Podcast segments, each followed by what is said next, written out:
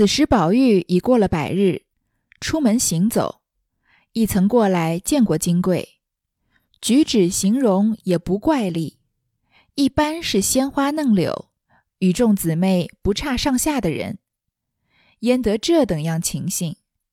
可谓奇之至极。因此心下纳闷。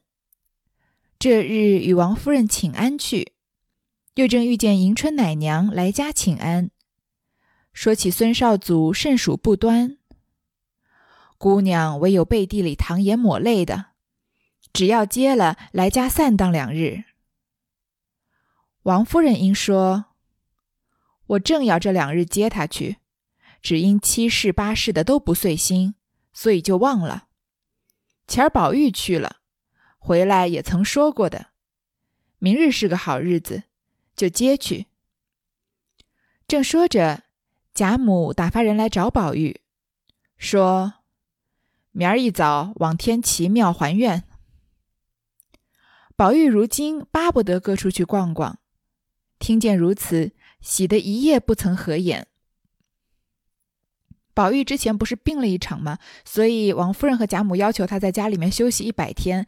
那他在家里哪能憋得住呢？所以把所有能玩的都玩玩出新花样来了。终于过了一百天，可以出门了。他也见过夏金贵的，他觉得夏金贵这个人啊，举止形容也很正常，也和其他的姊妹一样，是鲜花嫩柳，是长得漂漂亮亮的女孩，也是读过书的嘛。结果怎么知道她是这样泼妇的情境？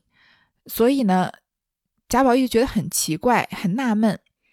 这天他跟王夫人请安，正好遇到迎春的奶娘，奶娘也给王夫人来请安，就说起孙少祖啊是怎么样一个甚属不端、行为不端正的人，说姑娘只能在背地里淌眼抹泪的，因为迎春这个姑娘她哪能正面跟人有什么冲突呢？她连丫鬟都不愿意正面冲突，对吗？所以她只想啊回家接接她回贾府来散荡两日，散散心。王夫人说呢，我正好要去接她，但是因为周围的事情都不顺心，所以就忘了。那之前宝玉也去过，回来也说过要把迎春接回来的，说明天是个好日子，就把迎春接回来吧。正说着呢，贾母打发人来找宝玉，说让宝玉一起跟他去天齐庙还愿，因为宝玉实在憋得太久了，所以巴不得有出门的机会，高兴的一夜都睡不着觉。次日一早，梳洗穿戴已毕。随了两三个老妈妈坐车出西城门外天齐庙来烧香还愿。这庙里已是昨日预备停妥的。宝玉天生性怯，不敢进狰狞神鬼之相。这天齐庙本系前朝所修，极其宏壮，如今年岁深久，又极其荒凉，里面泥胎塑像皆极其凶恶。是以茫茫的焚过纸马钱粮，便退至道院歇息。一时吃过饭，众妈妈和李贵等人尾随宝玉到处玩耍了一回。宝玉困倦，复回至静室安歇。众妈妈生恐他睡着了，便请当家的老王道士来陪他说话。这老王道士专意在江湖上卖药。弄些海上方治人设立。这庙外现挂着招牌，完散高丹，色色俱备。一长在宁，一常在宁府两宁荣两宅走动熟惯，都与他起了个浑号，唤他王一贴，言他的药膏灵验，只一贴百病皆除之意。第二天一早啊，宝玉就梳洗穿戴完毕。又跟了两三个老妈妈坐车啊，就去城外的天齐庙来烧香还愿。这个庙里面呢，因为贾府出门都不是随随便便出门，他们所到之处啊，都要提前一天半天的把东西都准备好，所以庙里的东西都已经准备好了。那宝玉呢，他天天生性怯，他胆小怕鬼，不敢靠近那些狰狞的神鬼之像。那这个天齐庙呢，本来是前朝修的，非常的宏宏伟壮丽。现在呢，时间久了又特别荒凉，所以里面的那些塑像啊，各位去过寺庙也看过，不管是神像还是这个鬼鬼像啊，有一些神的这个相貌都是很凶恶的，因为他们要镇住这些呃邪恶的这个灵魂的东灵魂类的东西嘛，所以有些神鬼脸上都涂的这个青面獠牙，然后手上都举着这个叉戟啊这样的武器，所以贾宝玉害怕，就忙忙啊烧过纸马钱粮，到道院休息，吃过饭呢，各个妈妈还有李贵，贾宝玉身边的这个。这个领头小厮，这些人尾随着宝玉到处玩耍了一回，那他又困了，就回净室去休息了。众妈妈怕他睡着了，然后就让当家的老王道士来陪他说话，因为这个白大白天不应该在道观睡着。这个老王道士呢，专意在江湖上卖药。前面说了挺多次的，《红楼梦》里面出现的跟宗教有关的人很少有好人，除了这个赖头和尚和跛足道士以外，这个老王道士也不例外，专门在江湖上卖药的。弄一些海上方治人设立，这海上方呢就是仙方，因为古代啊，像秦始皇、汉武帝都曾经派人去海上求不死仙药，所以仙方也叫做海上方。那设立就是谋取利润的意思，所以他这个王道是专门靠卖一些所谓的仙丹灵药啊，来治人的病，然后谋取谋财呃谋取财力。这个庙外挂着招牌啊，各种药的类型，丸药啊，这个散药啊，就是一些粉末啊，还是膏啊，膏药还是丹药，它都有。而且他常常在宁荣两府走动，已经熟惯了，就人人给他起了个熟魂号，叫王一贴，说他的膏药灵验，只要一贴啊，就什么病都能除掉。当下王一贴进来，宝玉正歪在炕上想睡，看见王一贴进来，都笑道。来得好，来得好，王师傅，你极会说古迹的，说一个与我与我们小爷听听。王一贴笑道：“正是呢，哥儿别睡，仔细肚里面精作怪。”说着，满屋里人都笑了。宝玉也笑着起身整衣。王一贴命贺徒弟们快泡好盐茶来。贝明道。我们爷不吃你的茶，连着屋里坐着还嫌膏药气息呢。王一贴笑道：“没当家花花的，膏药从不拿进这屋里来的。知道哥儿今日必来，头三五天就拿香熏了又熏的。”宝玉道：“可是呢，天天只听见你的膏药好，到底治什么病？”王一贴道。哥若问我的膏药，说来话长，其中细理一言难尽。共药一百二十味，君臣相济，宾主得宜，温凉兼用，贵贱殊方。内则调元补气，开胃口，养荣胃，宁神安志，去寒去暑，化湿化痰；外则和血脉，外则和血脉，舒经络。出死肌，生新肉，祛风散毒，其效如神，贴过的便知。宝玉道：“我不信一张膏药就治这些病，我且问你，倒有一种病可也贴得好吗？”王一贴道：“百病千灾无不立效，若不见效，哥儿只管揪着胡子打我这老脸，拆我这庙何如？”只说出病源来。宝玉笑道：“你猜，若你猜得着，便贴得好了。”王一贴听了，寻思一会，笑道：“这倒难猜，只怕膏药有些不灵了。”宝玉命李李贵等：“你们且出去散散，这屋里人多，越发真臭了。”李贵等听说。且都出去自便，只留下贝明一人。这贝明手内点着一支梦田香，宝玉命他坐在身旁，却倚在他身上。这个王一贴走进来啊，宝玉已经歪在炕上想睡觉了。这个他身边的小厮看到王一贴进来，就都笑着说啊：“说王师傅，你是最会说古代的事情的，像故事啊、传记啊，说一个给我们小爷听一听，解解闷。”王一贴就说呢：“就哥儿别睡。”仔细这个肚子里面筋作怪，他们可能是在这个庙里面吃了一些素食，所以王一贴就笑说：“你不要睡，让肚子里面的这些素食啊、面筋这样的东西变成妖怪，或者是折腾你肚子不舒服。”说着，满屋子人都笑了，宝玉就也笑起来穿衣服。那王一天呢，就赶快让徒弟泡上好的眼茶来。这个酽茶就是浓茶的意思。那贝名呢？就之前叫明烟儿，后来有一段时间改成贝名，后来又改成明烟儿，现在又改成贝名的这个小厮。总之就是贾宝玉身边最重要的这个小厮了，最懂贾宝玉心意的。说我们爷不吃你的茶，这个屋里坐久了，还觉得里面膏药的气味重呢。这个王一贴就说啊，没当家花花的，这是个俗语，就是没这个道理。说膏药从来不拿到屋里的，而且知道贾宝玉来，这个王道士又是常常在宁国府、荣国府走动的，所以他很知道贾宝玉的脾性。说早就三五天就拿香熏了又熏的。宝玉就说啊，天天都听到说你的膏药好，你这个膏药到底治什么病啊？这个王一贴就说了一大串子，意思就是他的这个包膏药基本上来说就是包治百病，而且这个药一共一百二十倍，一百二十味。君臣相济，宾主得宜。不管是皇帝还是臣子，是做呃东道主的还是做客的人，都很适合吃。温凉兼用，贵贱殊方。不管是温着喝还是凉着喝都可以。是就是跟上好的药材或者食材混混在一起，还是跟普通的食材混到一起啊，都可以吃。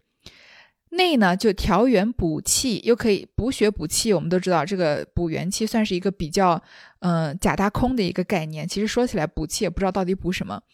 开胃口，养荣胃，又能凝神安志，让你睡得好。而且呢又能去寒又能去暑，一个东西居然又能去寒又能去暑，也是挺矛盾的。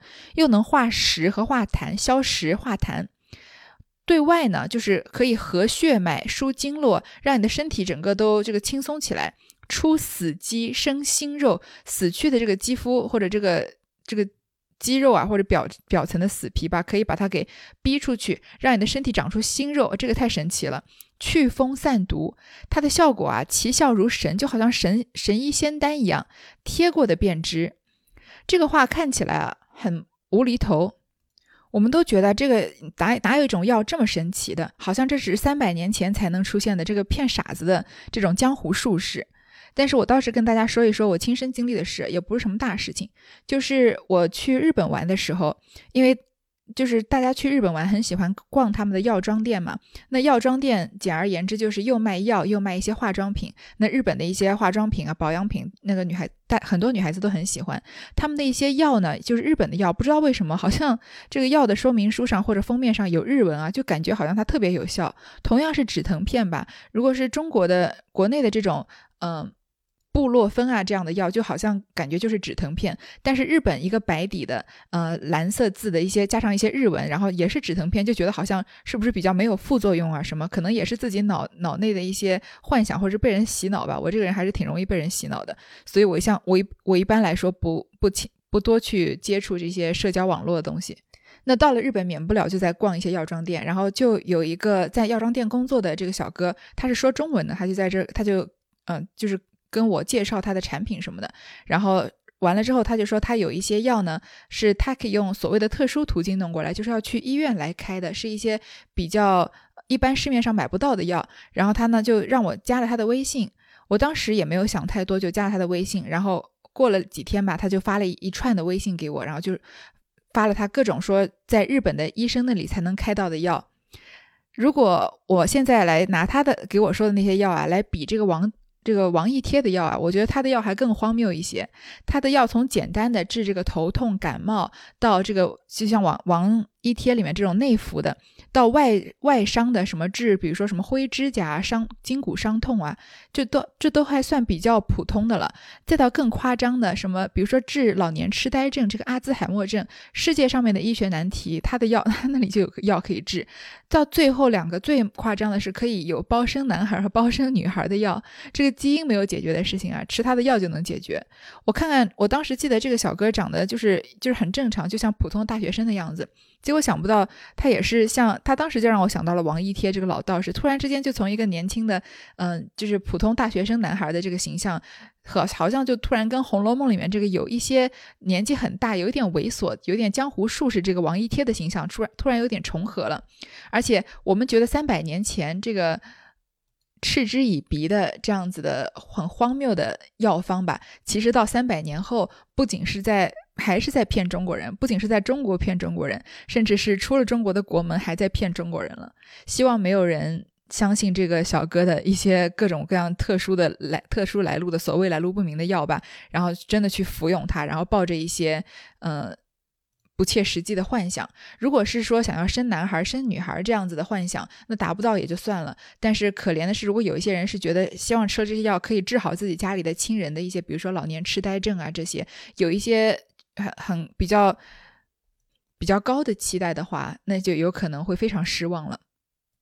所以江湖术士啊，三百年前、三百年后，甚至我们往后再推三百年啊，都不会完全的消失，只是它出现的形式不一样而已。那宝玉就说啊，我才不信你一张膏药就能治这么多病呢。说我问你，有一种病你也能贴得好吗？他都没说是什么病。这个王一贴就说啊，什么病我都能贴好。如果不见效呢，你就抓着我的胡子打我这个老脸，把我庙都拆了都可以。你看他这个赌咒发誓的好像是很真，那就应该要相信他了吗？说你只要说出病源来，我就能治。宝玉呢也是要再跟他打趣，就说你猜呗，反正你这么聪明，一定能猜得着。你猜得着就能贴得好了。王一贴啊，他怎么可能猜得着呢？就说很难猜，只怕膏药有点不灵了。宝玉就让李贵他们出去散一散，说屋里人多，因为宝玉很讨厌男人在他身边嘛，就说越发的真臭了，屋子里面都是一股臭味儿。李贵他们听说呢，就都出去，只留下宝玉的贴身小厮贝明。贝明手里点着是一支梦甜香，因为宝玉准备要睡觉了嘛。宝玉让他坐在他身边，但是却倚在他身上，是很舒服的姿势，放松的姿势。王一贴心有所动，便笑嘻嘻走进前来，悄悄地说道：“我可猜着了，想是哥儿如今有了房中的事情，要资助的药，可是不是？”话犹未完，贝明先喝道：“该死，打嘴！”宝玉犹未解，忙问：“他说什么？”贝明道：“信他胡说。”唬得王一贴不敢再问，只说：“哥儿明说了吧。”宝玉道：“我问你，可有贴女人的肚病方子没有？”王一贴听说，拍手笑道：“这可罢喽！不但没有方子，就是听也没有听见过。”宝玉笑道：“这样还算不得什么。”王一贴又忙道。贴肚的膏药倒没经过，倒有一种汤药或者可医，只是慢些儿，不能立竿见影。宝玉道：“什么汤药？怎么吃法？”王一贴道：“这叫做疗肚汤，用极好的秋梨一个，二钱冰糖，一钱陈皮，水三碗，梨熟为度。每日清早吃这么一个梨。”吃来吃去就好了。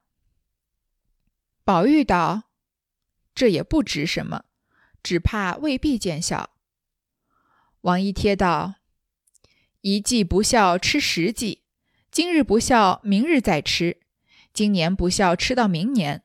横竖这三味药都是润肺开胃、不伤人的，甜丝丝的，又止咳嗽，又好吃。吃过一百岁，人横竖是要死的。”死了还度什么？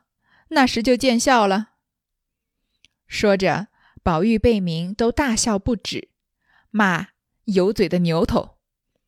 王一贴笑道：“不过是闲着解五盹儿罢了，有什么关系？说笑了你们就值钱。实告你们说，连膏药也是假的。我有真药，我还吃了做神仙呢。有真的，跑到这里来混。”正说着，吉时已到，请宝玉出去焚化钱粮散福。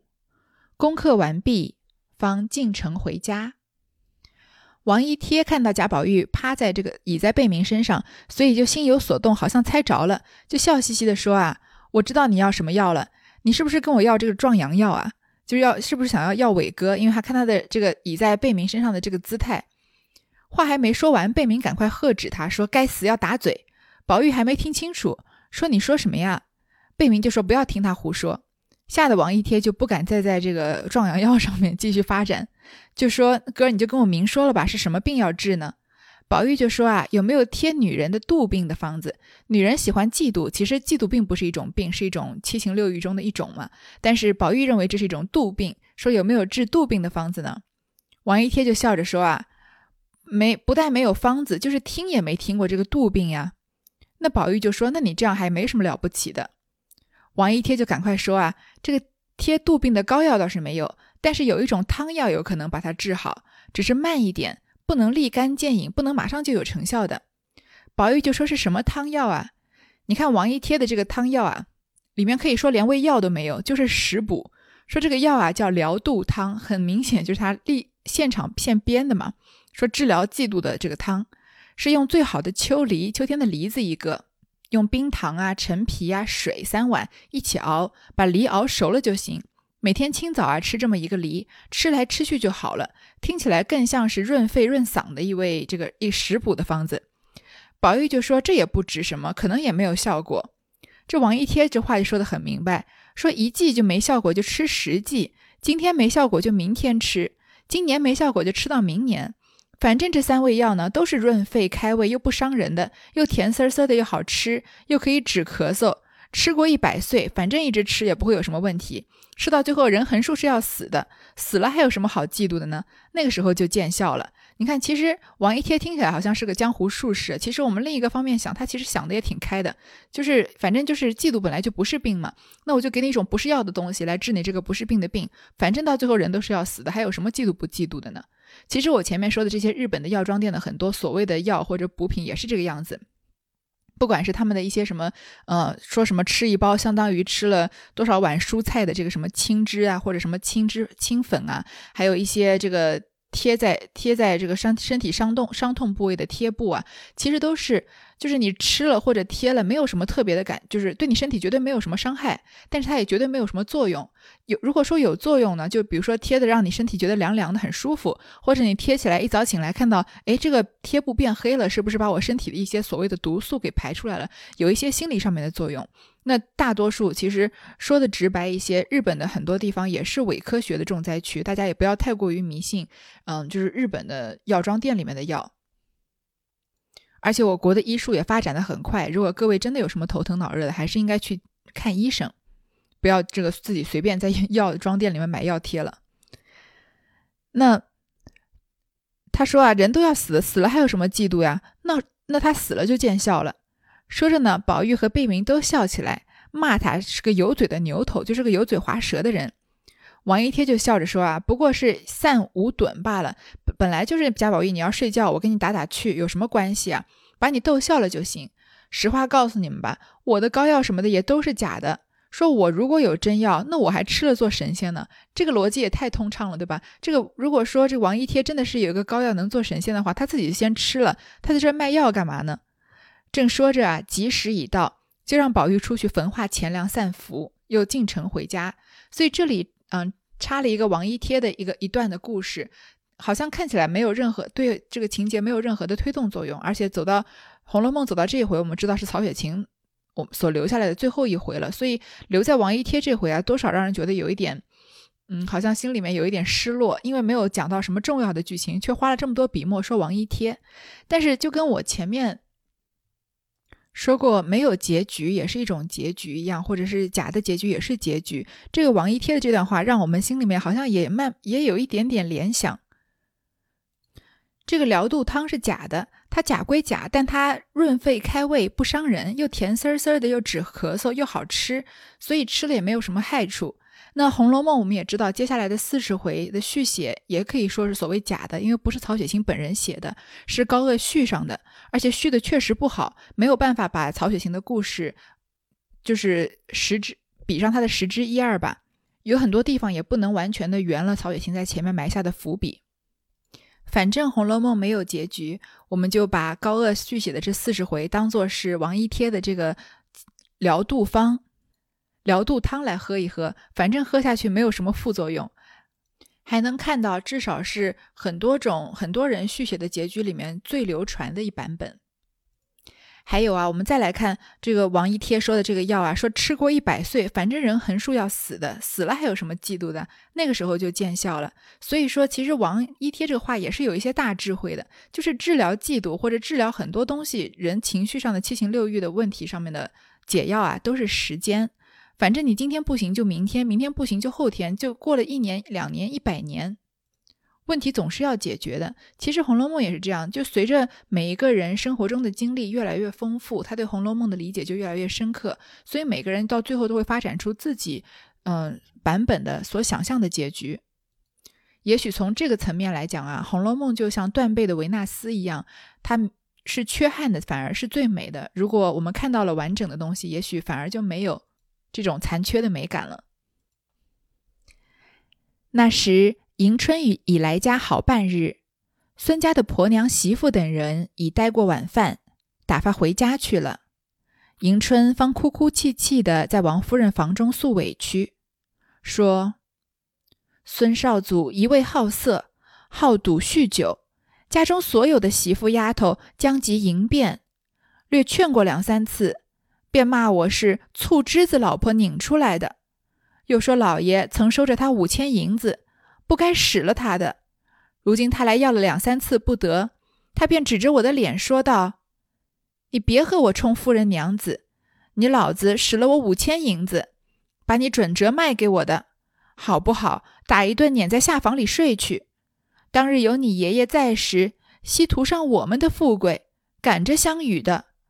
论理，我和你父亲是一辈，如今强压我的头，卖了一辈，又不该做的这门亲。”倒没得叫人看着赶势力似的，一行一行说，一行哭得呜呜咽咽，连王夫人并众姊妹无不落泪。迎春的这一番哭诉啊，真的是应了她这个曲词里面的一句话，说作贱的豪门千金似下流。你看迎春的是什么样的遭遇啊？这个孙少孙少祖是个色鬼，又赌又酗酒，所以不良嗜好他基本沾了一个遍。而且把家中所有的媳妇儿丫头将及迎变，只要是个女的年轻的女孩，她基本上就孙少祖都已经沾过了。那迎春呢？她本来已经是一个眼不见为净的人，所以不到实在看不下去，她也不会劝的。所以她略劝了两三次，他就骂他说她是醋汁子老婆拧出来的，骂她是个爱吃醋的老婆。因为以前在古代，嫉妒是七出之条的一其中一条，是一个很严重的罪名，对女性来说。他又说呢，是假设收了他五千银子还不了，然后就说其实你我不是娶你，是你老你老爸还不了我钱，把你卖给我的，所以你在我眼里就不是什么夫人娘子，就像我买来的一个妾一个婢一样，说打一顿撵到下房里去睡，而且还说啊，当时你爷爷在的时候，他说他你们贾家稀图上我们的富贵，赶着相与的，你们赶着跟我攀亲的，我们大家都知道这不是。这不是真的，因为贾政那那会儿已经说了，其实是这个孙少祖孙家看到贾家荣华富贵，所以就拜到他爷爷的门下，竟就是舔着脸跟贾家攀亲。但这里孙少祖把他反过来说了，所以到底孙少祖有没有借贾赦这五千两银子，也不一定是真的，因为他这个话里面有一部分是假的。当然，以贾赦的性格，也很有可能是借了钱没还。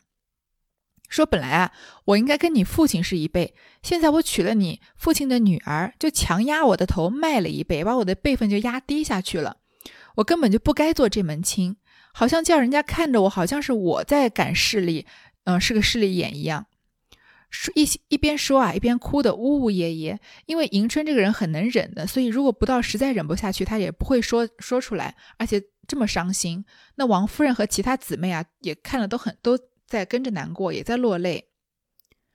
王夫人只得用言语解劝说：“已是遇见了这不小事的人，可怎么样呢？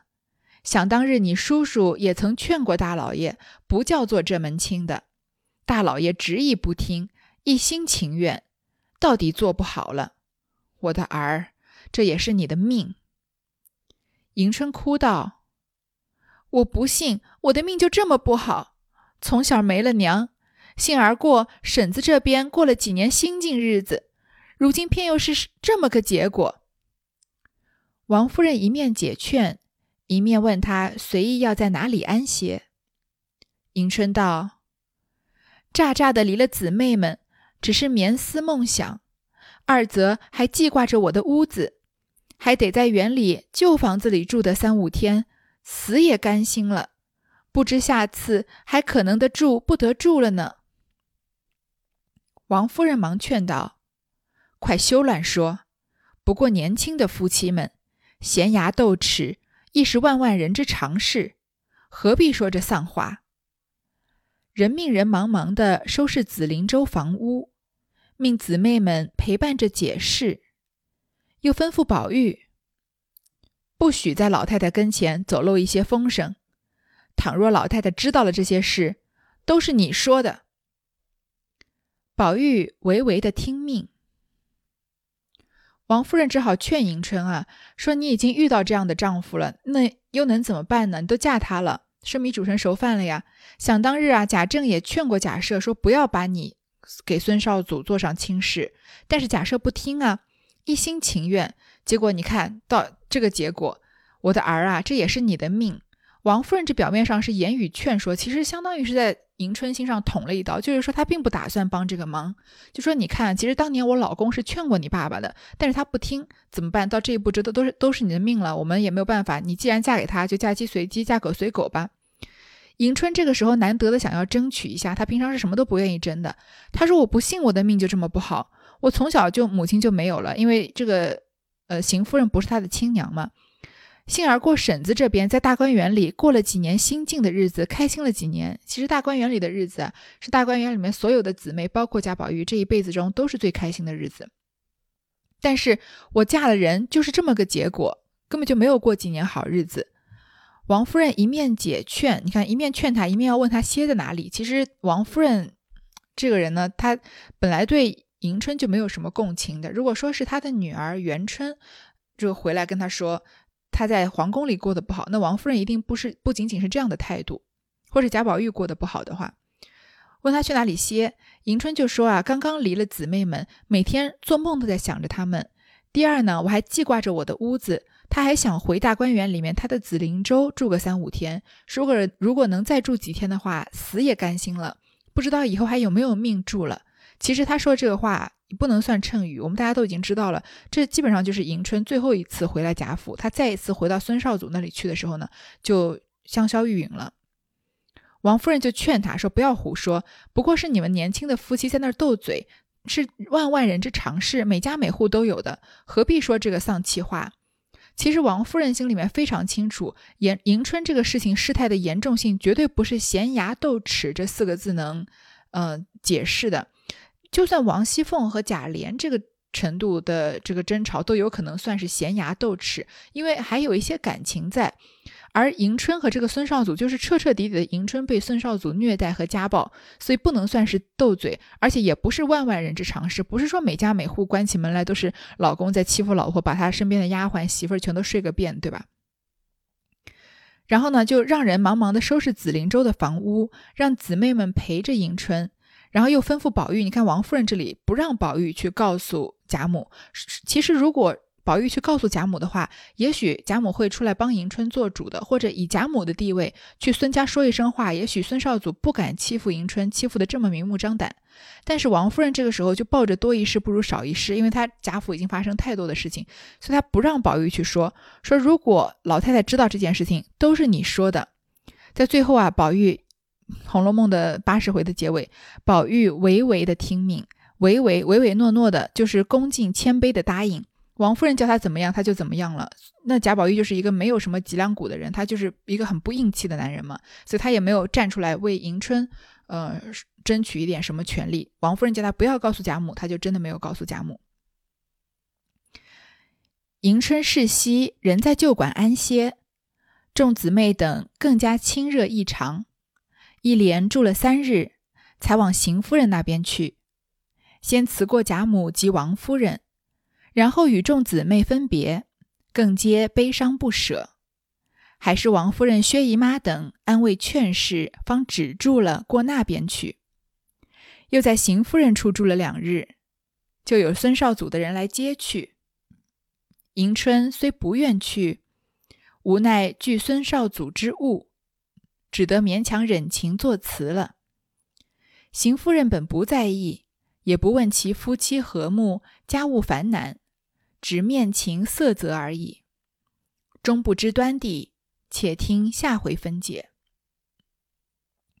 迎春当晚啊，仍然在紫菱洲歇下了。众姊妹对她更加亲热异常，因为有一些同情的成分在里面。这个时候，众姊妹再和迎春亲热异常，就和他们前面三十回、四十回左右的时候，大家一起开开心心的作诗玩闹，就那种亲热就再也不一样了。因为迎春已经嫁出去了嘛，他们对于迎春的亲热其实是一种怜悯。一连住了三天啊，才往邢夫人那儿去，先去辞了贾母和王夫人，然后又跟姊妹们分别，很非常的悲伤。那王夫人、薛姨妈在劝示她、劝解她，才止住了哭啊，去了邢夫人那里，在邢夫人那儿又住了两天，所以一共就没有过几天好日子。孙少祖的人就来接他。迎春知道孙少祖的人来接他呢，他基本上就是要去送死了，因为他知道这个日子过不久，孙少祖对他的虐待越来越变本加厉了。但是他惧孙少祖之恶，孙少祖的这个性格他又不敢拖。所以他只好就被虐待，只好勉强忍情作辞了。你看迎春走的时候，其实邢夫人都没有问迎春过得怎么样。迎春过得不好，只是跟王夫人、薛姨妈这些人说，邢夫人问都没问，根本不在意，也没有问他夫妻和不和睦，只是面情色泽而已，只是表面上敷衍敷衍就过去了。所以迎春，你看她一辈子就是看到当看不到，听到装听不到，丫鬟在她耳边吵架，她还在那大声的看书，所以。他一辈子基本上就是面情色泽，表面上敷衍敷衍就过去了。所以最后在他遇到很大的困难，尤其是生死攸关的困难的时候，他也是被敷衍敷衍就过去了。王夫人也在敷衍他，其实姊妹们对他的亲热也是一种敷衍。贾宝玉听了王夫人的这个命令啊，也敷衍，也没有去跟贾母告状。那自己的表面上的母亲邢夫人呢，就更是连问都不愿意问。所以他的死啊，其实也就跟他这一辈子的做人的人生态度好像。很非常的有关系。好，这回呢就到这里结束了。那我们各位也知道，到这里《红楼梦》的八十回就结束了。其实我从《红楼梦》第一回开始读到现在，已经过了三年的时间。如果各位是陪伴了我三年的话，那就非常非常感谢大家的时间。如果你觉得后面四十回不值得听的话，那我就在这里跟各位先说一声再见。不管是暂时的分别，还是说以后你都不会再听到我的声音，对于我来说，我都觉得。嗯，就是有花了三年的时间讲完《红楼梦》的八十回，是一件很奇妙的事情。而且我也不知道很多听我说书的人，我没有跟你们直接的对话过，就没有没有跟没有留过言，或者是没有私信过，没有跟你有过任何的互动。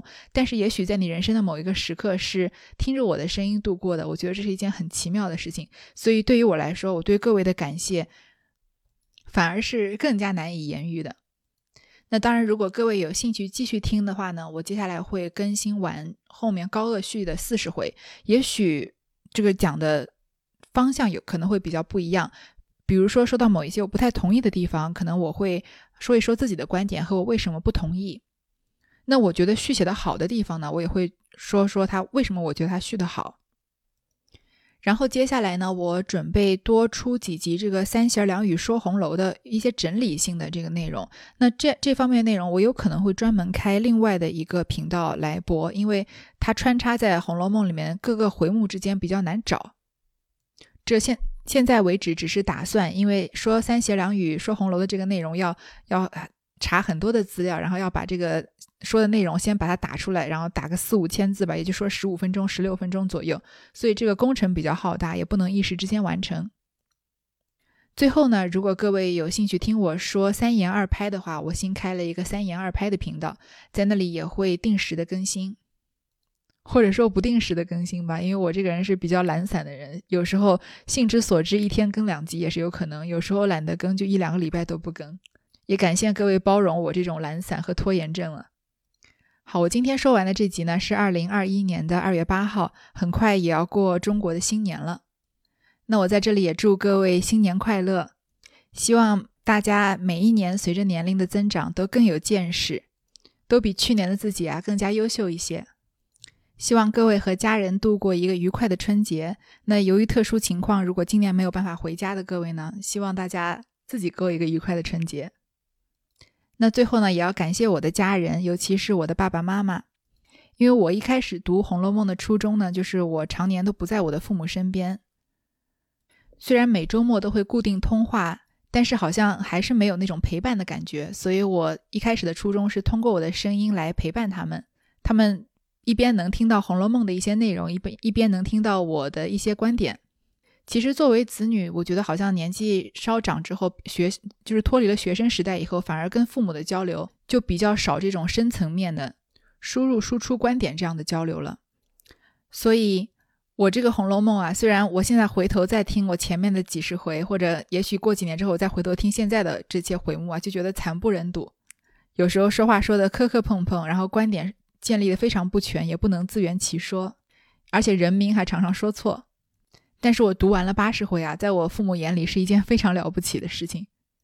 而且他们两个人总是第一个听，只听最新的回目，第一个点赞，第一个留言的。这八十回的《红楼梦》啊，算是我们过去三年，我们这个小家庭三个人一个秘密的小基地，我们三个人沟通的一个渠道，然后也是为我们每周末的视频通话增添了很多素材。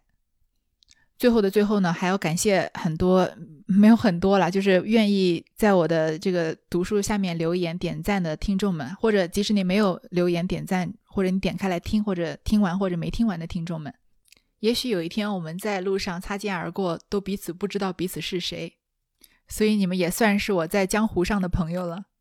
那如果你不继续听接下来的四十回，或者是我其他的栏目的话，那我们就江湖再见。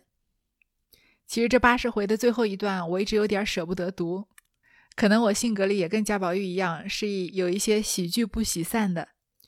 但是我回头看看之前读过的三百多次，然后充满了前八十回的每一集啊，只有可以说只有最后一个感想，就是有很多很多瑕疵，但是没有一点点遗憾。